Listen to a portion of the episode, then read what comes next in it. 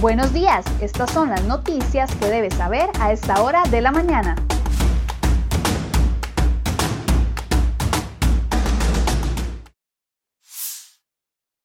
Hola, ¿qué tal? Muy buenos días. Gracias por acompañarnos en Serie Hoy Noticias. Vamos de inmediato con las informaciones que preparamos para ustedes el día de hoy en nuestra portada.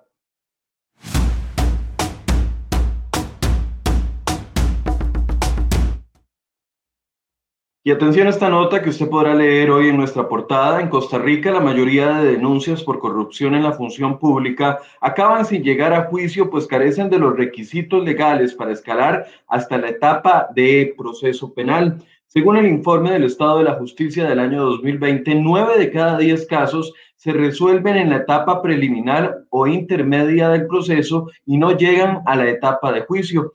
Con datos al 2019, el informe determinó que un 7% de los expedientes, es decir, solamente 100 de cada 100 expedientes, tuvo algún tipo de sentencia, de los cuales solo la mitad, un 3%, acabó en condenatoria contra algún funcionario público y el delito de concusión es el que más se ha sentenciado en las eh, sentencias. La mayoría de casos se relacionó con oficiales de tránsito que pidieron un soborno a cambio de no realizar una multa por infracciones de ley de tránsito. Además, un 8% de los expedientes prescribió y un 24% presentó problemas de fundamentación en la resolución. El Estado de la Justicia determinó que las diligencias procesales, como el levantamiento del secreto bancario de los funcionarios públicos, incrementan el riesgo de prescripción de las denuncias por corrupción. Así, un 27% de los expedientes que prescribieron estaban relacionados con municipalidades, por lo que los riesgos de prescripción se incrementan dependiendo de la ubicación geográfica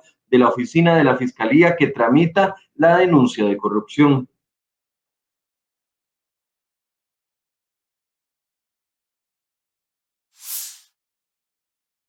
Y antes de que estallara el caso Cochinilla, la Fiscalía ya investigaba a dos constructoras internacionales por presuntos pagos de sobornos a funcionarios públicos a cambio de adjudicar proyectos viales.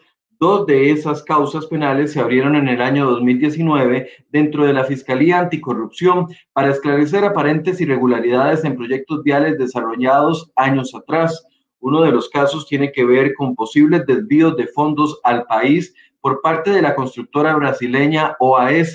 Desde marzo, la Fiscalía esperaba por una respuesta de su homólogo brasileño para recibir prueba relevante para el presunto delito de soborno internacional que investiga. ¿Qué es eso que se investiga? Bueno, entre el año 2012 y el 2014, la empresa brasileña OAS tuvo la concesión para modernizar el corredor vial entre San José y San Ramón. Además, la otra causa que investiga es a la empresa española FCC, que también es parte del caso Cochinilla, debido a que en una serie de documentos se citaron supuestos sobornos que se habrían pagado en distintos países de América Latina, entre ellos Costa Rica, a cambio de conseguir el desarrollo de proyectos de infraestructura. Esta empresa desarrolló en el país la modernización de la Ruta 3 entre Heredia y Alajuela, la cual tuvo un costo cercano a los 20 millones de dólares.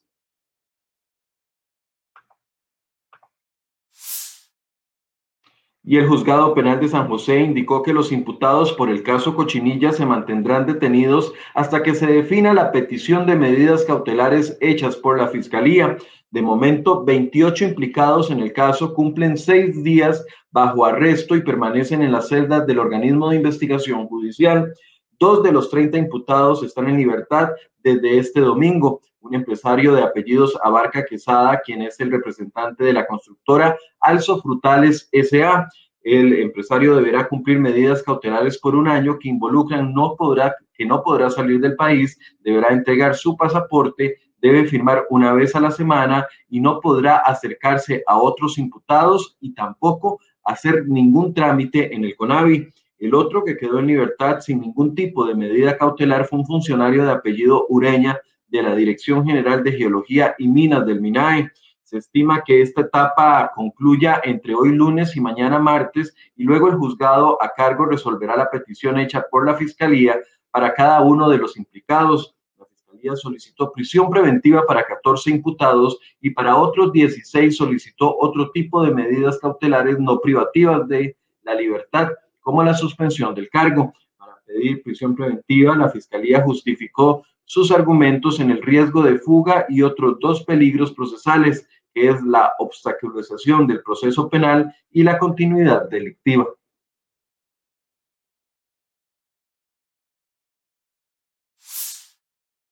Bueno, ¿y qué más sabemos sobre el caso Cochinilla que lo hemos venido publicando durante el fin de semana? Bueno, según el expediente, lo IJ logró determinar que 36 funcionarios del MOP y del CONAVI habrían recibido al menos 100 sobornos. La totalidad de los sobornos pagados por las empresas investigadas a estos empleados públicos superan los 60 millones de colones.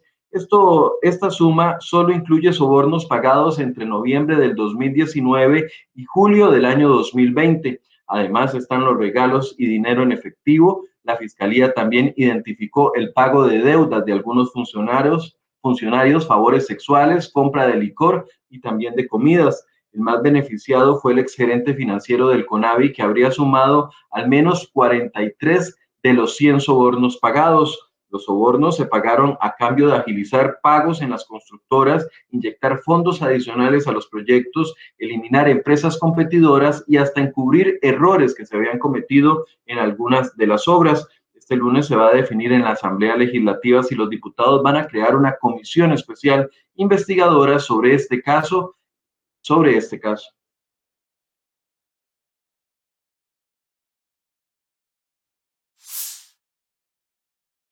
Y el Poder Judicial determinó en 2019 que la regulación elaborada por la fiscala general Emilia Navas Aparicio para tramitar cuando hay conflictos de interés a nivel interno es respetuosa de la normativa y de los principios informadores en la materia.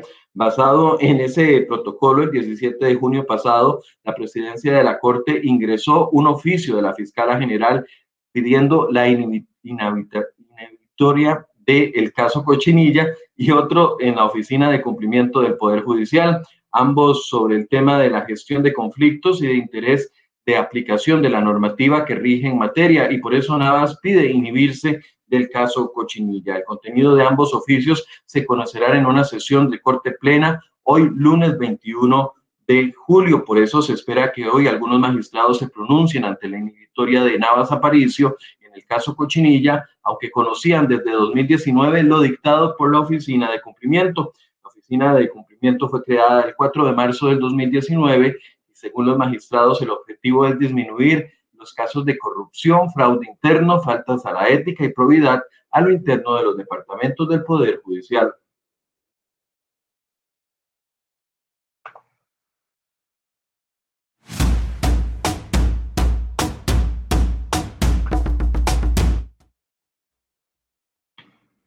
En dos hechos violentos ocurridos en Siquirres y en la cárcel de la Reforma. Este domingo, cuatro personas perdieron la vida.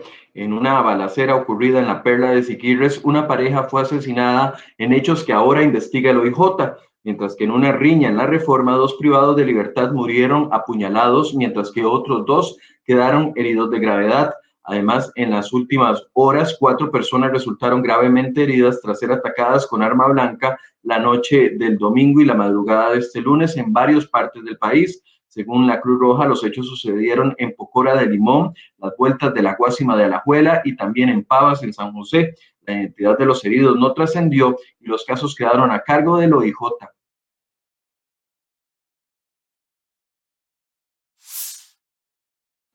Y atención a esta jugada que está haciendo Recope, un video, video promovido por Alejandro Muñoz, presidente de esta institución, busca volver a impulsar el proyecto de ley que pretende transformar a Recope en la empresa costarricense de combustibles y energías alternativas Ecoena. En las imágenes, el jerarca asegura que ya no quieren ser más Recope y buscan trascender para transformar la matriz energética del país proyecto de ley presentado por Muñoz ante la Asamblea Legislativa desde el año 2019 se quedó varado en la Comisión de Ambiente y el panorama no es el más alentador. El proyecto fue apadrinado por el Poder Ejecutivo, no obstante no encontró suficiente respaldo entre algunos de los diputados en la Asamblea Legislativa. Aunado a esto, la refinadora se interesó sin éxito en conseguir proyectos para la comercialización de mezclas de etanol en las gasolinas o impulsar un plan piloto para el uso del hidrógeno como combustible en vehículos institucionales.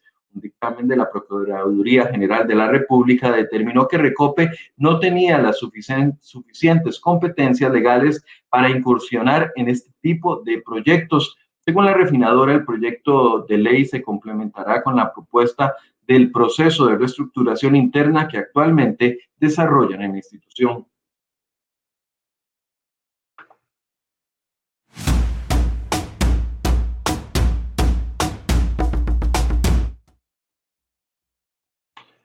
La Asamblea de Trabajadores del Banco Popular y el Consejo Nacional de Cooperativas se oponen al proyecto de ley que impulsa el gobierno para la reducción de beneficios fiscales y ajustes en el pago del impuesto sobre la renta que tienen las cooperativas. El proyecto de ley es parte de la agenda negociada entre el gobierno y el Fondo Monetario Internacional para obtener un crédito por 1.778 millones de dólares. Giovanni Villalobos, presidente de CONACOP, dijo que la posición de la Asamblea de Trabajadores del Banco Popular sobre el proyecto de ley coincide con una posición que habrían adoptado ellos. Ambos están preocupados por los beneficios fiscales en materia de renta que perderían las cooperativas. Aseguran que sus afiliados ya pagan el impuesto sobre la renta a la hora de recibir los dividendos que generan las empresas del sector, los cuales en muchos casos se reinvierten en los negocios, según ellos mismos argumentan.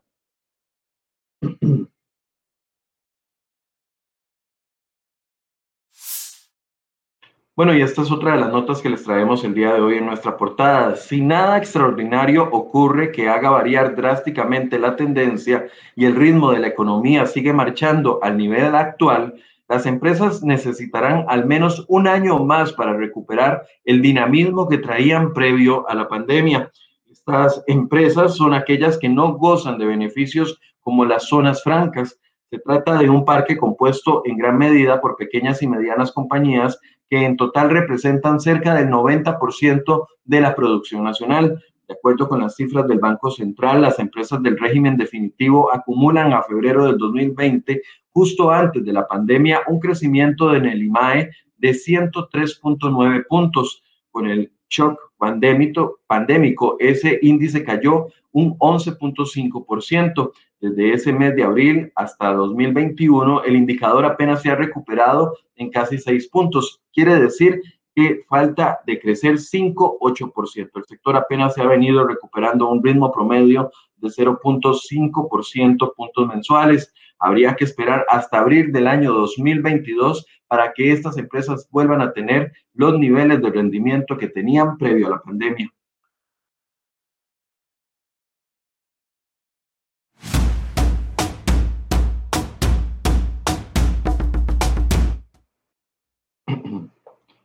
Y vamos a noticias de Nicaragua. El aspirante a la presidencia de Nicaragua, Miguel Mora, fue detenido este domingo por ser investigado por supuestos delitos contra la soberanía.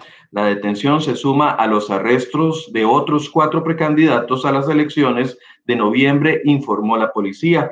Mora, quien también es periodista, fue arrestado en su casa la noche del domingo por incitar a la injerencia extranjera en los asuntos internos y pedir intervenciones militares, según dice el régimen de Ortega y Murillo. Esto lo hizo con base en una ley que el gobierno de Daniel Ortega aplica a los opositores, informó la entidad de orden público. El comunicador era precandidato a la presidencia por el partido Renovación Democrática, al que el Tribunal Electoral le quitó la personalidad jurídica en mayo pasado, dejándolo fuera de participar en las elecciones del 7 de noviembre.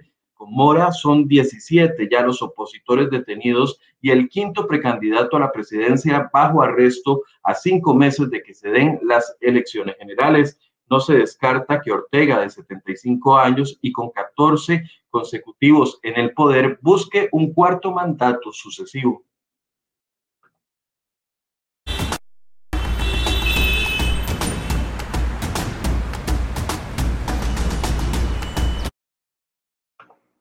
Bien, hacemos un pequeño recorrido por las condiciones del tránsito, recordándoles que hoy aplica la restricción vehicular como ha venido aplicando en la última semana, es decir, hoy no pueden circular en todo el país las placas terminadas en 1 y en 2. Además, también les recuerdo que para hoy podría llegar el ingreso de una nueva onda tropical, lo que podría generar lluvias fuertes en horas de la tarde en gran parte del país. Así que es mejor si usted tiene que salir de su casa tome las previsiones necesarias.